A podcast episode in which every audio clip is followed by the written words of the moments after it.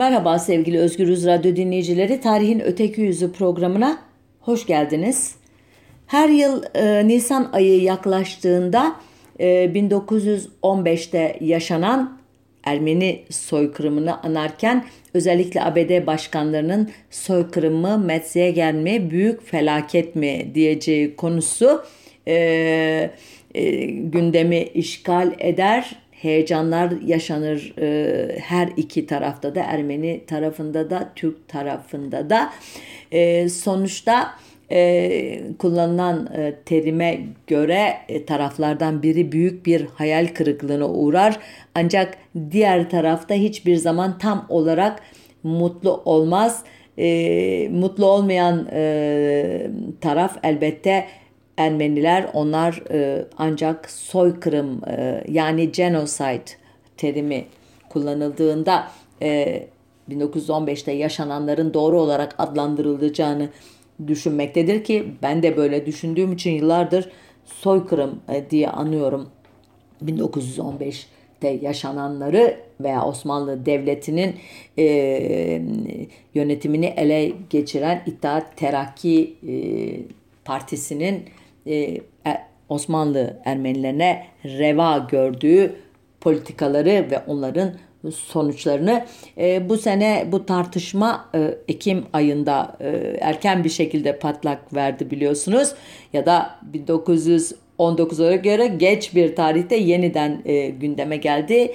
Neden Türk Silahlı Kuvvetleri'nin Kuzey Suriye'deki e, Kürt oluşumlarına yönelik e, başlattığı Barış Pınarı Harekatı dolayısıyla Amerika'da bir e, e, ne diyeyim size Türkiye'yi sıkıştırma politikasının parçası olarak e, Temsilciler Meclisi'nde e, 1915'i soykırım diye nitelenen e, karar tasarısı 3'te 2 çoğunlukla kabul edilince Türk Türkiye'deki e, dışişleri e, veya işte devlet e, kademeleri veya resmi tarihin tornasından geçmiş kesimlerde büyük bir panik yaşandı. Bu paniği kısa sürede kontrol altına aldı Cumhurbaşkanı Erdoğan ve Trump ikilisi ve 3 senatörün engellemesiyle tasarının kongrede oylanması engellendi. Ta ki düne kadar başarılı oldu bu strateji. Bilemediğimiz ya da bildiğimiz pek çok faktörün bir kombinasyonu olarak dün e, Senato'da, Amerikan Senatosu'nda e, Ermeni e, 1915'i soykırım diye nitelenen karar tasarısı oy birliğiyle kabul edildi. Oylanan, kabul edilen bir kanun tasarısı değil, e, karar e, tasarısı bu önemli bir ayrıntı kanunların yaptırımları var. Çünkü karar tasarılarının e, yok tavsiye niteliğinde veya e, yapılması zorunlu diye tarif ettikleri e, bazı adımlar var. Bu tasarıda da gördüğümüz gibi ama bunu yapmazsan bunun büyük bir sonucu yok. Fakat Ermeni tarafı mutlu Türk tarafı karalar bağlamış durumda. Ee, ama 24 Nisan 1920'ye kadar e, bu pilav çok su kaldırır deyim yerindeyse. E, biz işin bu yanından e, ziyade Türk tarafında tekrar ısıtılıp karşımıza konan bunu konuyu tarihçilere bırakalım, tarihi tarihçilere bırakalım söyleminin gereğini yerine getirerek bir tarihçi olarak 1915'te yaşananlar hakkında dönemin e, Ermeni değil e, veya Batılı değil, re, re, Türk ve Müslüman nitelikleri bilinen, bariz, kimsenin e, tartışma e, yapmayacağı bazı e, aktörlerinin e, kanaatlerini e, size aktarmak istiyorum. E, o, bir e, programı izledikten sonra siz e, ABD'deki bu oylamalarda kabul edilen karar tasarısında kullanılan terimin haklı olup olmadığına bir parça daha e, rahat karar verebilirsiniz diye düşünüyorum. İlk e, olaya ve ilk tanıklığa geçmeden önce Kısa bir arka plan hatırlatması yapmam gerekiyor. Birazdan aktaracağım e, alıntıyı daha iyi anlamanız açısından e, bilindiği gibi e, yani ya da hepiniz ezberlemişsiniz diye, diye tahmin ediyorum. Resmi tarihe resmi tarihçilere göre e, 1915'te e, Osmanlı e, tebaası olan tüm Ermenileri tehcir etmeye e, karar verdiğinde hükümet güya 1915 ee, yılının Mart ayında bugün Kahramanmaraş'a bağlı Süleymanlı e, adını taşıyan e, kadim e, Ermeni yerleşimi Zeytun'da çıkan bir isyana ve bunun üstüne yine kadim bir Ermeni yerleşimi olan Van'da Van Ermenilerinin isyan etmesine e, etmesine dair haberlerin İstanbul'a ulaşması üzerine e, aldığını e, iddia ederler.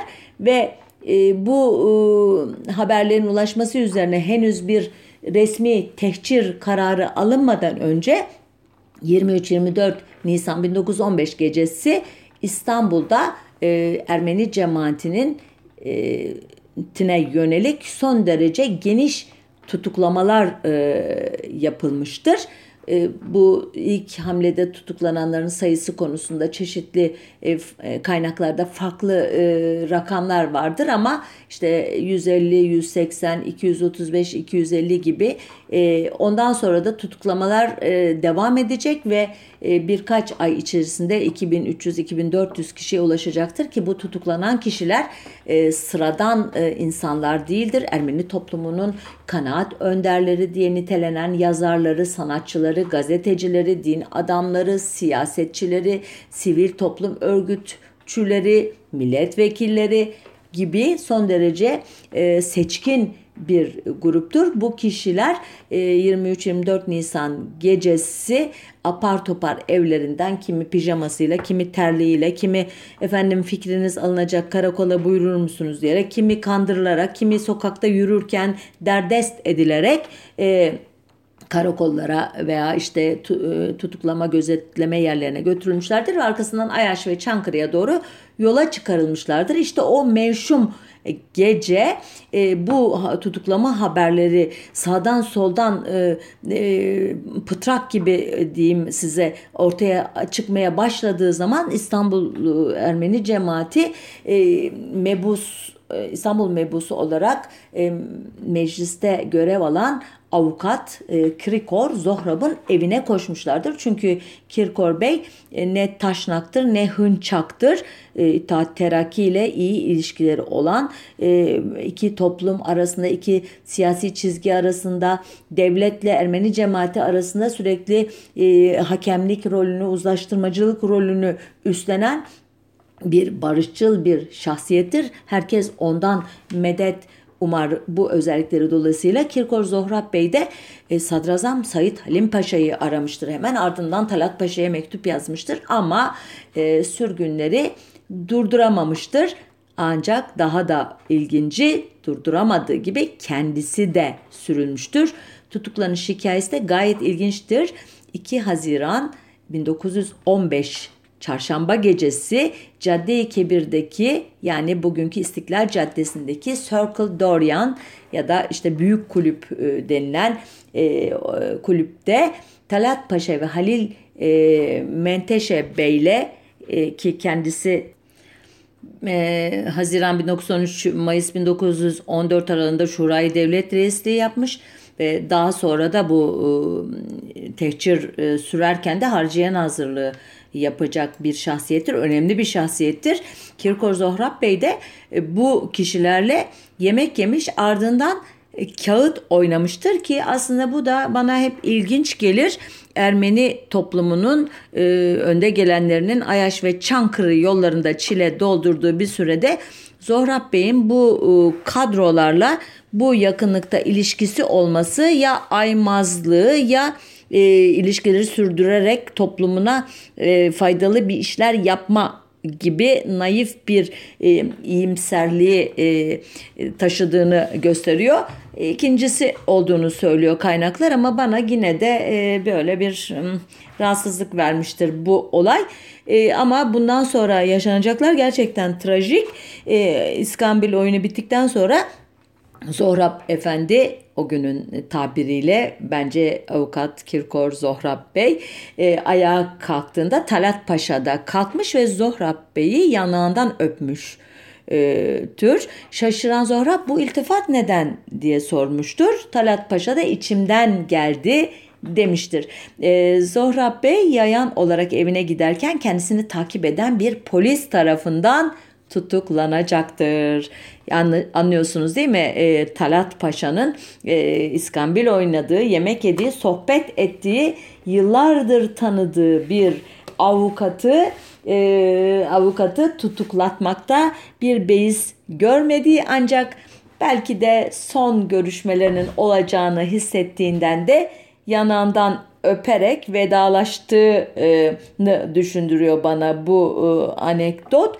E, Kirkor Zohrab Bey ve Erzurum mebusu Vartkes Serengülyan e, Diyarbakır Divanı Harbi'nde yargılanmak üzere Haydarpaşa'dan trene e, bindirilirler.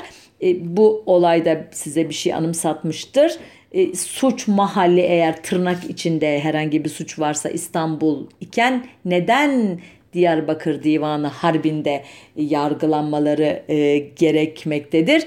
E, bunun cevabını e, işte bugün Diyarbakır'da eğer bir suç varsa işlemiş olan e, devlete göre Selahattin Demirtaş'ın Edirne'de e, e, hapiste olması ya da Ankara'da İstanbul'da yargılanması pratiğine benzetebilirsiniz. Yani çok eski bir gelenek e, karşımızda var.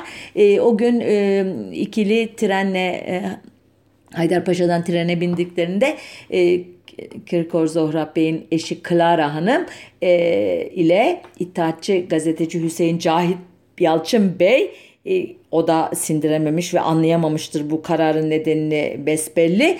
Talat Paşa'nın evine gitmişler. E, Talat Paşa Clara Hanım'ı kayıtsız bir şekilde dinlemiş ve soruşturma bitince dönecektir demekle yetinmiştir. Ama e, Kirkor Zohrab ve Seren Gülyan Bey dönmeyeceklerdir.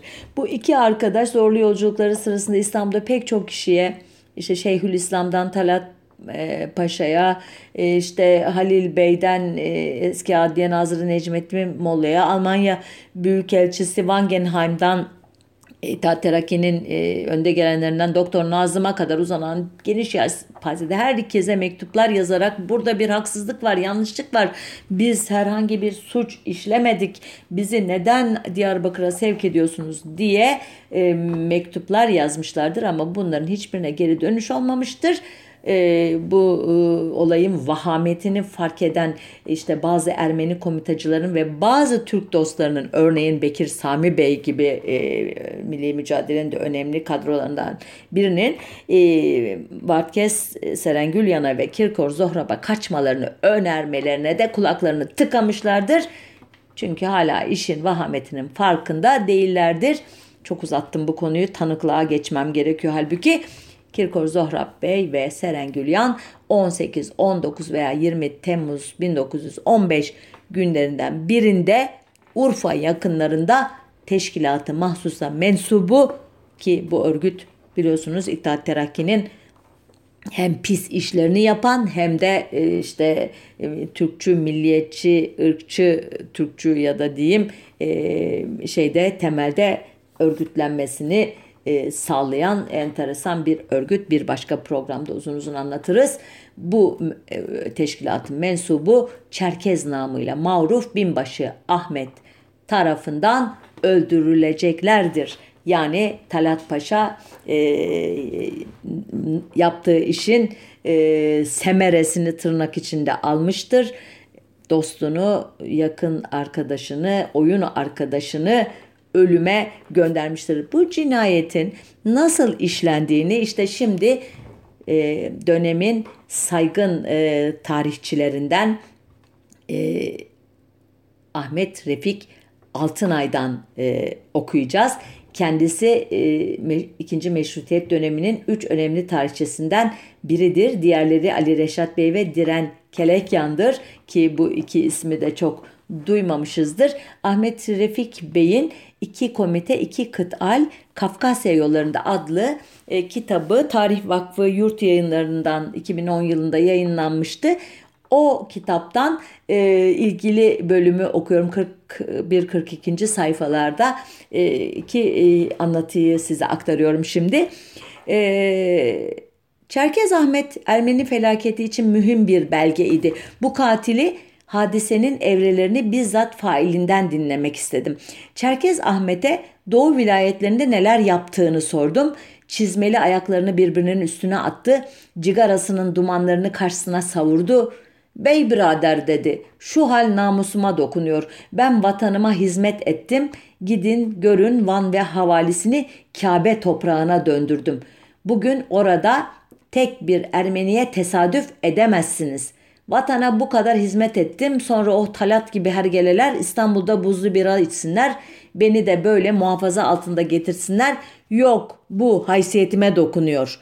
Kastettiği bu öldürme olayının ardından yaşanan bir dizi başka olaydan dolayı zimmetine e, Ermeni sürgünlerden e, çaldığı e, işte eşyaları geçirdiği bunları devlete teslim edeceği ya da kendi uhdesinde tuttuğu gerekçesiyle e, mevcutlu olarak e, işte e, İstanbul'a veya şeye getirilmesi üzerine şikayet ediyor yani şikayet makamında söylüyor. Onlar öyle keyiflerine baksınlar benim gibi vatan kahramanları da burada diyor senin karşısında e, tutuklu otursun olacak iş değil. E, Ahmet Refik Bey devam ediyor e, sorgulamasına zihninde Çerkez Ahmet'i. Fakat diyor onun bir arkadaşı vardı. Kendisiyle beraber Zeki Bey'i öldüren Nazım. Bir de Zeki Bey var. Onu öldüren Nazım Bey var. Ee, Çerkez Ahmet'e Nazım'ı sordum. Sus bey birader. Zavallı şehit oldu dedi. Çerkez Ahmet'ten daha fazla ma- malumat almak istiyordum diyor Ahmet Refik Bey. Peki bu Zöhrab falan ne oldular? Kirkor Bey'i soruyor yani. Aa duymadınız mı hepsini geberttim diyor Çerkez Ahmet. Sigarasının dumanlarını havaya doğru savurdu. Sol eliyle bıyığını düzelterek sözüne devam etti. Halep'ten çıkmışlardı. Yolda rast geldik. Derhal arabalarını kuşattım. Gebereceklerini anladılar. Vatkes dedi ki peki Ahmet Bey bize bunu yapıyorsunuz. Yani Ermenileri kastediyor. Fakat Araplara ne yapacaksınız? Sizden onlar da memnun değiller.'' O senin bileceğin iş değil kerata dedim. Bir mavzer kurşunu ile beynini patlattım. Sonra Zöhrab'ı yakaladım. Ayağımın altına aldım. Koca bir taşla kafasını ezdim, ezdim, geberinceye kadar ezdim.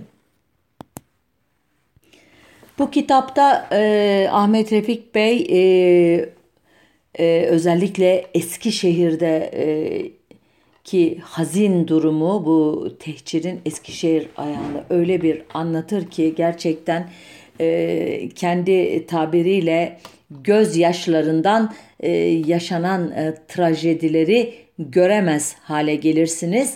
E, o bölümü size bırakıyorum. E, dediğim gibi Tarih Vakfı Yurt Yayınlarından çıkan kitabını mutlaka edinin ve okuyun derim. Eee Refik Altınay Bey o kitapta e, şöyle bitiriyor. Bunu bir sonraki tanıklığa bağlamak e, açısından e, uygun bulduğum için aktarıyorum. Dediğim gibi uzun uzun okumak isterdim aslında. Şöyle diyor nihayet bir gün uğursuz emir geldi. Eskişehir'de tahliye edilecekti. Ertesi gün Eskişehir'in biçare aileleri ellerinde birer sepet, kollarında paltoları hayvan vagonlarına bindiler. Gözleri yaşlarla dolu, kalpleri heyecanlı, asırlardan beri sevdikleri, oturdukları, yaşadıkları evlerini, çiçekli bahçelerini, muazzez hatıralarını bıraktılar. Eskişehir'in güzel ufuklarına kahraman Osman Gazi'nin adaletine sahne olan tarihi şehre veda ettiler. Konya Ovası'nı kuşatan dağlara, Pozantı'nın yalçın geçitlerine El Cezire'nin ateşli çöllerine, açlığa, sefalete, perişanlığa, ölüme doğru gittiler. E, bu bölümü bu son cümlesi e, için e, okudum. E, neden? E, burada bir başka tanığa e, Halide Edip adı var hanımın Lübnan'daki Ayn Tura yetimhanesindeki gözlemleriyle e, devam etmek istiyorum. E, El Cezire e, sözü e, size Suriye'yi muhakkak hatırlatmıştır ama Lübnan'da o dönemler Suriye'nin bir parçasıdır ve e, edebiyatçı, siyasetçi e, Halide Edip Hanım e, o dönemde o coğrafyadadır. Neden? 1916 yazında İttihat Terakki'nin üç paşasından biri olan Cemal Paşa'dan bir mektup almıştır. Paşa'nın e, emir subayı Falih Rıfkı e, tarafından ki Atay soyadıyla Cumhuriyet tarihinin e, en önemli anı kitaplarından biri olan Çankaya'yı yazarak bize çok değerli bir içgörü kazandıracaktır e, bu dönemlere dair, milli mücadeleye ve sonrasına dair. E, bu mektupta Cemal Paşa Türk kadınının medarı iftarı diye nitelediği Halide Hanım'a Beyrut'taki Amerikan ve Fransız kolejlerine benzer okullar açma hayalinden söz etmekte ve kendisini Suriye ve Lübnan'a davet etmektedir. Ne zaman? 1915 24 Nisan'ında demin yukarıda anlattığım e, Kirkor Zohrab Bey'in de ölümüyle biten ilk episod sonlandıktan neredeyse bir yıl kadar sonra e, Halide Hanım Haydarpaşa Garı'ndan e, yola çıkan e, çıkar. Onun yanında Falih Rıfkı Bey, e, Nakiye Elgün e, soyadını alacak olan e, ki 1934'te e, ilk seçme seçimi hakkı verildiğinde milletvekili olarak da meclise girecektir. E, Hamdullah Supi Bey ki Tanrı Över soyadı ile kendisini hem siyaset adamı hem Türkçü fikirleriyle hem de işte e, Karaman e, Türkleri ya da Gagavuz Türkleri gibi bahislerde adını e, duyacağımız bir şahsiyettir. E, bu e, ekip e, ve Falih Rıfkı'nın çarşaflı sörler dediği bazı kadın hocalarla birlikte yola çıkarlar. E, Cemal Paşa işte o dönemin anlasına göre Hamdullah Supi'nin e, Suriye'deki eski Türk İslam mimarisi eserleriyle ilgili çalışmalar yapmasını istemiştir. Ondan dolayı e, heyettedir. Falih Rıfkı'ya göre Cemal Paşa böylece Lübnan'ı Konyalaştırmayı hayal etmektedir. Bu da hakikaten ayrı bir bahistir. Onun için hızlıca geçiyorum bu kısmı. Adana yakınlarında istasyonlardan birinde trene İttihat Terakki'nin ve Teşkilat-ı Mahsusa'nın kurucularından ve en etkili yöneticilerinden ve 1915 e, Ermeni e, tehcirinin e, ve sonuçları itibariyle bugün soykırımı dediğim uygulamalarının mimarlarından Doktor Bahattin Şakir biner. Uzun bir konuşmadan sonra e, Bahattin Şakir e, trenden iner bu ekiple konuşur sohbet eder diyeyim e, daha doğrusu kötü anlattım. O indikten sonra Halide Hanım Falih Rıfkı'ya bana bilmeyerek bir katilin elini sıktırdınız diyecektir. Ee, gerçekten tanımamıştır çünkü konuştuğu kişinin daha sonradan anlamıştır Bahattin Şakir olduğunu. Bahattin Şakir de vedalaşırken Falih Rıfkı'nın kulağına eğilerek senin gibi yetişecek kıymetli gençleri bu kadınla temas etmekten men etmeli demiştir. Yani özetle ikiz ikili birbirinden neredeyse aynı derecede nefret etmişlerdir. O ilk karşılaş ilk ve tek karşılaşmalarında diyeyim. İki hafta süren bu seyahatten sonra Halide Hanım bir kez daha gider Suriye'ye ve e, orada e, bir dizi okul açar. Yaklaşık bin kadar Ermeni yetiminin kaldığı Ayın Tura yetimhanesiyle de çok yakından ilgilenir. Şimdi tanıklık e, faslından e, Halide Hanım'ın e, İstanbul'da o sırada kurulan yeni kabinede maliye nazırı olan dostu Cavit Bey'e yazdığı mektuptan birkaç e, bölüm okumak istiyorum. Yetimhane hakkında e, bir anlatı bu. Diyor ki Halide Hanım Esasen bu memleket bugünlerde hep insanı ağlatacak gibi. Eleminde o kadar derin ve ezilmiş bir şey var. Bilhassa Ermeniler Cemal Paşa'nın aziz başına Allah'la beraber yemin eden, sırf burada yaşamak hakkını bulan bir sürü bedbah Ermeni var. Mektebe bağlı bir binada birçok var. Çöllerde ot yiyerek Karınları şiştikten sonra kimi anasını, kimi babasını, birçokları da çocuklarını kaybettikten sonra buraya düşmüşler. Daha doğrusu Cemal Paşa getirtmiş. Atlıyorum bir bölümü. İlk çok dolaylı laflar var. Dışarıda anası açlıktan ölen, babası yanında öldürülen 12 yaşında bir Ermeni kızı geldi. İltica etti. Mahzun büyük gözleriyle etrafımda dolaşıyor. Lüzumlu lüzumsuz elimi öpüp ağlıyor. Bahçede bir facia daha var. Oğlunu yanında öldürülürken birdenbire dilini kaybeden bir bedbaht.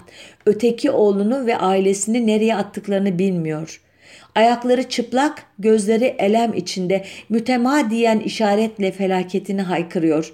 Bazen geceleri çocuğu ölen bir kadın gibi başı elleri içinde dövünüyor, dövünüyor. Gündüzleri yazımı yazarken bazen hıçkırıklarını işitiyorum. Pencereye koşuyorum. Aşağıdaki bahçede ellerini sağlıyor, sallıyor. Oğlunun kalbinden kurşun geçerken çıkan sesi göklere uluyor, söylüyor.'' Bunlardan binlerce, yüzlerce var. Yetimhaneler hayatta bir şeyin telafi edemeyeceği şeyi kaybetmiş yarı aç, bedbaht çocuklarla dolu. Halide Hanım mektubunu e, şöyle bitiriyor. Yeni kabinede bu emsalsiz zulüm ve cinayetin hiç olmazsa sonuçlarını hafifletemez mi? Şimdi bugün yaşayanlara insan hakkı veremez mi?'' Ben kendi hayatımla bu fena ve çirkin şeyi ödeyebilsem öderdim. Fakat benim hayatım nedir ki? Hiç hem de pek gülünç ve küçük bir hiç. Bilmem e, Halide Hanım'ın e, samimiyetinden kuşkulandınız mı?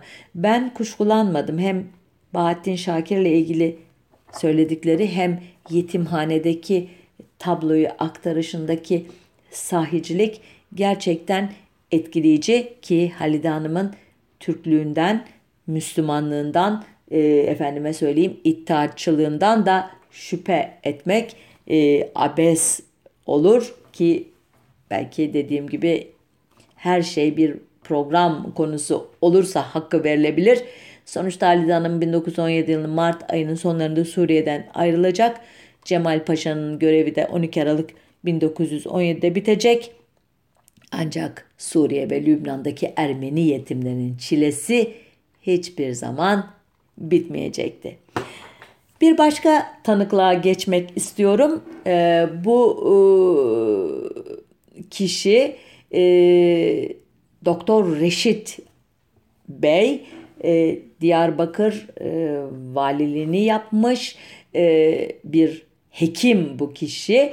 E, bu tanıklığı nereden e, okuyoruz derseniz 1953 yılının Temmuz ayında yayımlanan resimli tarih mecbasında e, gazeteci Salahattin Güngör'ün İtaat ve Terakki'nin umumi katibi Mithat Şükrü Bileda ile yaptığı söyleşiden okuyoruz.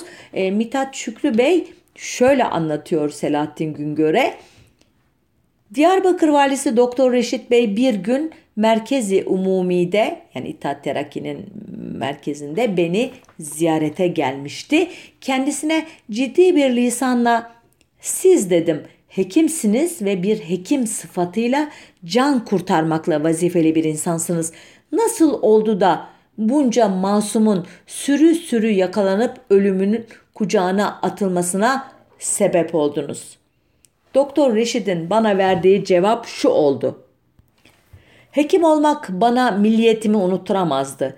Reşit bir doktordur fakat dünyaya bir Türk olarak gelmiştir. Diyarbakır'da Ermenilerin ne tür vaatlerle el altından nasıl zehirlenip refah içinde yaşadıkları bu memlekete karşı ne korkunç düşmanlık duygularıyla beslendiklerini benim gibi yakından tetkik etmek fırsatını bulmuş olsaydınız şimdi bana böyle hitaplarda bulunmazdınız.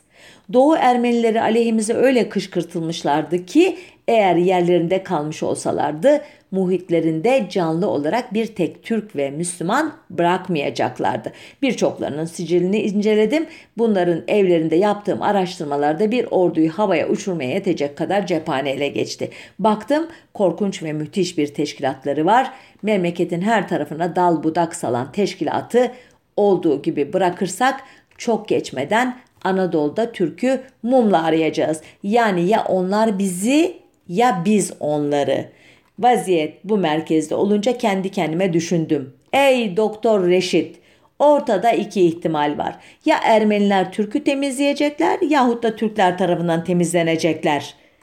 Bu iki ihtimalden birini tercih etmek zarureti karşısında uzun müddet tereddüt etmedim. Türklüğüm hekimliğime galebe çaldı. Onlar bizi ortadan kaldıracaklarına biz onları ortadan kaldırırız dedim.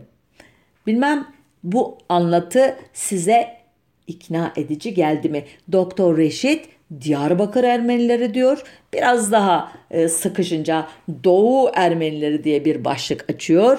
Ancak 1915'te tehcir kararının imparatorluğun doğusunda, batısında, kuzeyinde, güneyinde, köyünde, şehrinde kadını, erkeği, çoluğu, çocuğu, yaşlısı, genci, siyasi fikirlere sahip olanı, örgütlü olanı, siyasetle ilgilenmeyeni, doktoru, e, esnafı, ev kadını, aklınıza gelen bütün unsurlarını kapsayacak şekilde çıkarıldığını hatırlayınca Doktor Reşit'in ya onlar bizi ya biz onları denkleminin ne kadar temelsiz, ne kadar insaniyetten uzak, ne kadar gerçeklerle bağdaşmayan e, bir e, tasarım olduğunu ve bir hekim olarak insan hayatını korumakla e, mükellef bir şahsın milliyetçiyim dediği anda nasıl bir katile, caniye dönüşebildiğini çok iyi anlatan bir örnek olduğu için bu anıyı aktardım. Ama hikaye bitmiyor. Mithat Şükrü Bey devam ettim diyor. Doktor Reşit'e sordum. Bu hareketinizden dolayı vicdanınız sizi rahatsız etmiyor mu? Cevap verdi. Etmez olur mu? Fakat ben bu işi ne şahsi gururumu tatmin etmek ne de cebimi doldurmak için yaptım. Baktım ki vatan elden gidiyor. Gözü kapalı milletimin hayrına hareket ettiğim kanaatiyle pervasızca ileriye atıldım. Mithat Şükrü Bey tekrar soruyor. Ya tarihi mesuliyet? Eğer diyor e, Reşit Bey bu hareketimden dolayı kendi tarihim beni mesul ederse ona da eyvallah. Başka milletlerin tarihi hakkında ne yazarsa yazsın hiçbiri umrumda değil. Doktor Reşit sözlerini şöyle bitirmişti. Biraz evvel bana bir hekim olarak nasıl cana kıydığımı sormuştunuz. İşte onun da cevabı Ermeni eşkıyası bu vatanın bünyesine musallat olmuş bir takım zararlı mikroplardı. Hekimin bir vazifesi de mikropları öldürmek değil midir? Mithat Şükrü Bey diyor ki Doktor Reşit gibi düşünenler maalesef o devirde eksik değildi. Doktor Reşit'in sonu e, Birinci Dünya Savaşı'ndan sonra e, İtilaf devletlerinin zorlamasıyla Osmanlı yetkilileri tarafından yapılan yargılamalar vesilesiyle tutuklanması ancak İttihatçı arkadaşları tarafından tutuklu olduğu Bekira bölüğünden kaçırılması ve 6 Şubat 1919 günü Teşvikiye karakolunun önünden geçerken kendisini tanıyan birinin ihbarı üzerine etrafına sarılması ve yakalanacağını anlamasıyla kafasına bir kurşun sıkıp intihar etmesiyle geldi. Evet, e, Doktor Reşit kafası e, sorunları, sosyal, e, siyasi sorunları tıbbi terimlerle açıklayarak onları mikrop, ur, habis e, işte oluşumlar diye niteleyerek ve sonunda e, bir tıbbi e, terim e, olan ameliyat, e, cerrahati çıkarmak, kolu kesip atmak, e, işte organı yerinden e, sökmek gibi e, tedavi yöntemlerini meşru kılması açısından çok örnek bir ifade bu açıdan e, aktardım. O zihniyeti anlatmak için ama Mithat Şükrü Bledan'ın da ısrarla tarihi sorumluluk, doktor olarak sorumluluğun, insan olarak sorumluluğun diye kendisini sıkıştırması da bana gerçekten önemli, anlamlı geliyor. Program e, hızla akıyor, süre azalıyor. Şimdi bir başka tanıklıkla e, bu olayların tümünün ne yönelik bir değerlendirme sunacağım ve e, sanıyorum bu değerlendirmeyi bitirdiğimde de süre bitmiş olacak bana ayrılan. E, bu tanık e, e, Halep ve Konya valiliği yapmış olan Celal Bey, e, Mehmet Celal e, tam adıyla. E, kendisi 1908 yılında ikinci meşrutiyetin ilandan sonra Erzurum valiliği, Erzurum'daki hizmetlerinin ardından kısa süre Edirne ve İzmir valiliği yapıyor. 1914'te Cihan Harbi'nin patlak vermesiyle Halep valiliğine atanıyor. Halep vilayetine bağlı e, konuşmamın başında da adını zikrettiğim bugün Kahramanmaraş'a bağlı e, Süleymanlı adını taşıyan kadim Ermeni yerleşimi Zeytun'da e, Ermenilerin e, tehcir edilmesi emri geldiğinde buna şiddetle karşı çıkan bir kişi e, karşı çıkmakta da kalmıyor. Hemen Ermeni ileri gelenleriyle görüşerek barışçıl çözüm arayışına giriyor ki e, Zeytun'da olan biten e, yıllardır askere alınmaları e, yasak olan ardından e, askere alınma kararı bütün Osmanlı tebaası için e, uygulanır hale geldikten sonra güvenilmez unsurlar olarak kodlandıkları için bedeli askeriye ile ordudan uzak tutulan ancak Birinci Dünya Savaşı patlak verdiğinde de aman köylerinde yerlerinde e, durup da başımıza bela olmasınlar diye amelet taburu adı altında geri hizmet e, birliklerine alınan fakat o taburlarda da e, tehcir kararına paralel olarak adım adım imha edilmeye başlayan e, unsurların haber e, edildiklerine dair haberler e, Ermenilerin e, yoğun yaşadığı yerlere gelince doğal olarak Ermeni gençleri amele taburlarına gitmek istemiyorlar. Yaşanan olay Zeytun'da böyle bir e, askere gitme kararına karşı çıkış ki e, Celal Bey dediğim gibi olayın bu arka planını çok iyi bildiği için e, bu e, Ermeni gençler ve o toplumun liderleriyle Osmanlı yöneticiler arasında bir barış görüşmelerini yürütüyor. Fakat e, merkez e, yönetimi saray yani veya Tataraki merkezi Zeytun kazasını Halep vilayeti sınırlarından çıkartınca Celal Bey'in yapacağı bir şey kalmıyor. Yani Celal Bey'in yetki alanının dışına çıkartıyor merkez. Çünkü bu olayı bahane ederek Ermenilere yönelik ilk tehcir uygulamalarını e, uygulamalarını başlatmak istiyor o sırada e, İttihat Terakki. E, Celal Bey e, Halep valinden alınıyor ceza olarak. Ancak İstanbul'a dönmesi de sakıncalı görüldüğü için Konya valiliğine atanıyor. Celal Bey e, tehcirden 3 yıl e, kadar sonra aslında tehcir 2017 yılına kadar sürdüğü için de e, buna 3 yıl kadar sonra demek yanlış. E, söz konusu tarihler 10-13 Aralık 1918 e, tarihli Vakit gazetesinde 3 bölüm halinde yayınlanan Ermeni olayları, sebepleri ve etkileri diye Türkçeleştireceğim e, anılarından bir bölüm. Yani tehcirin e, her açıdan sona ermesinden e, bir yıl kadar zaman geçmiş. Ancak e, 1918'in Ekim ayının 30'unda Mondros mütarekesi imzalandıktan sonra artık ibre iddiaçıların aleyhine e, bir yere gelmiş biliyorsunuz ve 1-2 e, Kasım 1918 tarihinde İttihat Terakki liderleri bir Alman e, e, torpidosuyla İstanbul'dan kaçmışlar. Celal Bey de işte bu olaydan e, 13 gün e, pardon bir ay 13 gün kadar süre sonra Vakit Gazetesi'nde yaşananlara dair bir e, dizi e, yayınlamaya yani mülakat vermiş o yayınlanıyor. Diyor ki Celal Bey evet bir takım Ermeniler düşmana yardım ettiler ve bazı Ermeni mebusları da çeteciliği mebusluğa tercih ederek birçok cinayetlerde bulundular. Hükümetin vazifesi failleri yakalamak ve sadece onları cezalandırmak ve eğer bu mümkün değilse o yöredeki Ermenileri düşmanca değil, dostça ve geçici olarak başka yerlere iskan etmek idi. Bir çeteci her şeyi yapabilir çünkü çetedir. Hükümet ise sadece kabahat sahibi olanları takip eder. Fakat teessüf olunur ki o zamanın hükümet büyükleri komitacılık ruhunu asla kaybetmemiş olduklarından bu tehciri en cüretkar ve en hunhar çetelerin de yapamayacağı bir tarzda tatbik ettiler. O zamanki hükümet Rusların Sakarya Vadisi'ne saldıracaklarını ve Ermenilerin kendilerine yardım edeceklerini düşündüklerinden pardon tedbir olarak tehciri Ankara, Konya ve Eskişehir'e kadar yaydıklarını söylüyorlardı. O zamanlarda Rusların yeni notları henüz ikmal edilmiş olduğundan Yavuz ve Midilli ile Karadeniz'e hakimdik ve Rusların Sakarya Havzası'na asker çıkarmaları mümkün değildi.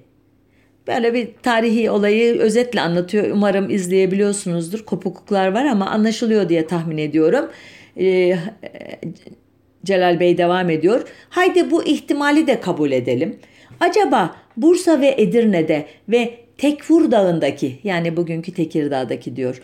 Ermeniler niye çıkarıldı? Bunlar da Sakarya Havzası'na mı dahildi? Halep'te vilayetin genel nüfusunun 20'de biri derecesinde bile olmayan Ermenilerden ne istendi?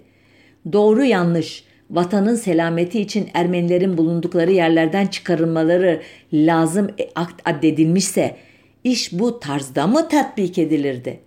Ermenileri derzora sevk edin diye emir veren hükümet bu biçarelerin oralarda Arap göçebe kabileler arasında meskensiz, gıdasız nasıl barınabileceklerini düşündü. Düşündüyse soruyorum. Oralara ne kadar gıda maddesi gönderildi ve göçmenlerin iskanı için kaç hane yaptırdı? Ve Ermeniler gibi asırlardan beri yerleşmiş bir hayat süren bir kavmi ağaçtan, sudan ve her türlü inşaat malzemesinden mahrum olan derzor çöllerine sevk etmekte maksat neydi? Maalesef meseleye inkar ve çarpıtmaya imkan yok. Maksat imhaydı ve imha edildiler.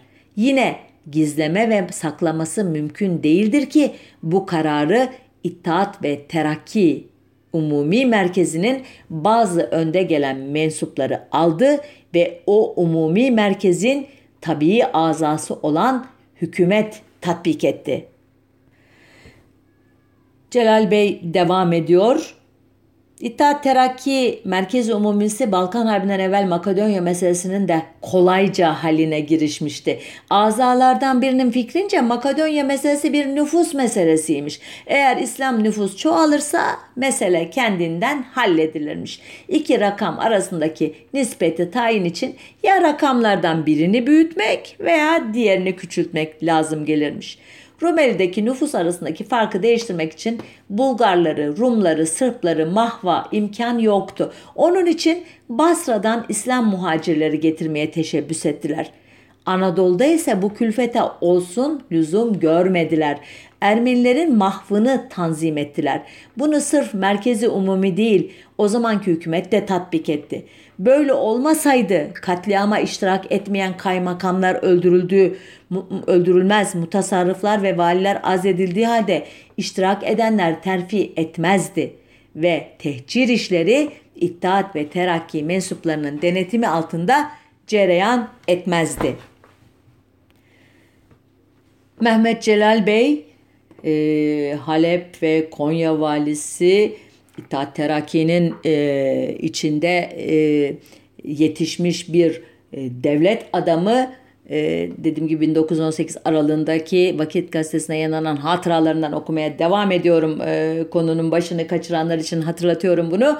Şöyle devam ediyor. İmdi bence meselenin en mühim noktasına geliyorum. Bu Hercümerç'ten şu katliamlar ve cinayetlerden Müslümanlar ve bilhassa Türkler de mesul müdürler yoksa bundan ari midirler?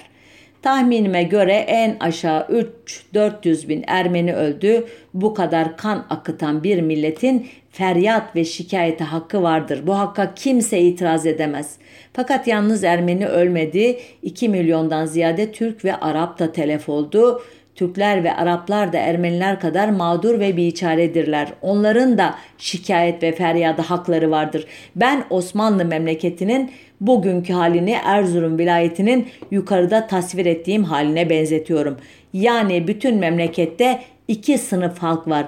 Biri hukuka tecavüzle menfaat eden zorbalar, diğeri bu zorbaların tecavüzüyle ezilmiş olan Türkler, Araplar, Ermeniler. Ve şöyle bitiriyor e, Celal Bey anılarını. Hepimiz için felaketin doğuş sebepleri bir.